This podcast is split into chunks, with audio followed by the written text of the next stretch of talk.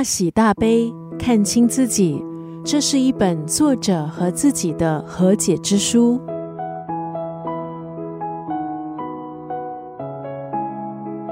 今天在九六三作家语录分享的文字，出自台湾畅销作家 Peter 苏苏世豪的新书。你的不快乐是花了太多时间在乎不在乎你的人和事。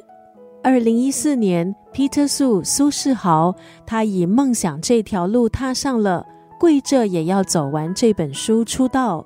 当时以简单的文字搭配感性的照片。激励了许多读者。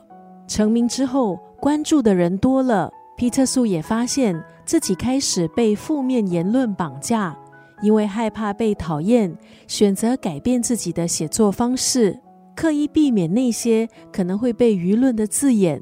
可是到后来，他发现真正伤害自己的人，并不是那些留言的酸民，而是为了讨好别人而做出的无谓改变。这本书陪伴作者皮特苏走过人生的低潮，也让他深刻体会人生真的没有标准答案，没有人可以告诉他在最艰难的时刻应该做什么决定。透过这本书，作者想传达“我走过来了”这样的信息。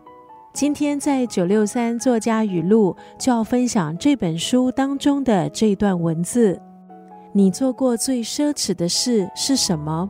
用了一段青春去在乎那些根本不在乎自己的人。世界很大，人心或许险恶，不在乎你的人到处都有。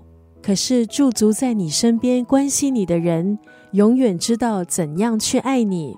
爱可以成为我们逆境中的导航，让我们继续前进，逐渐找到答案。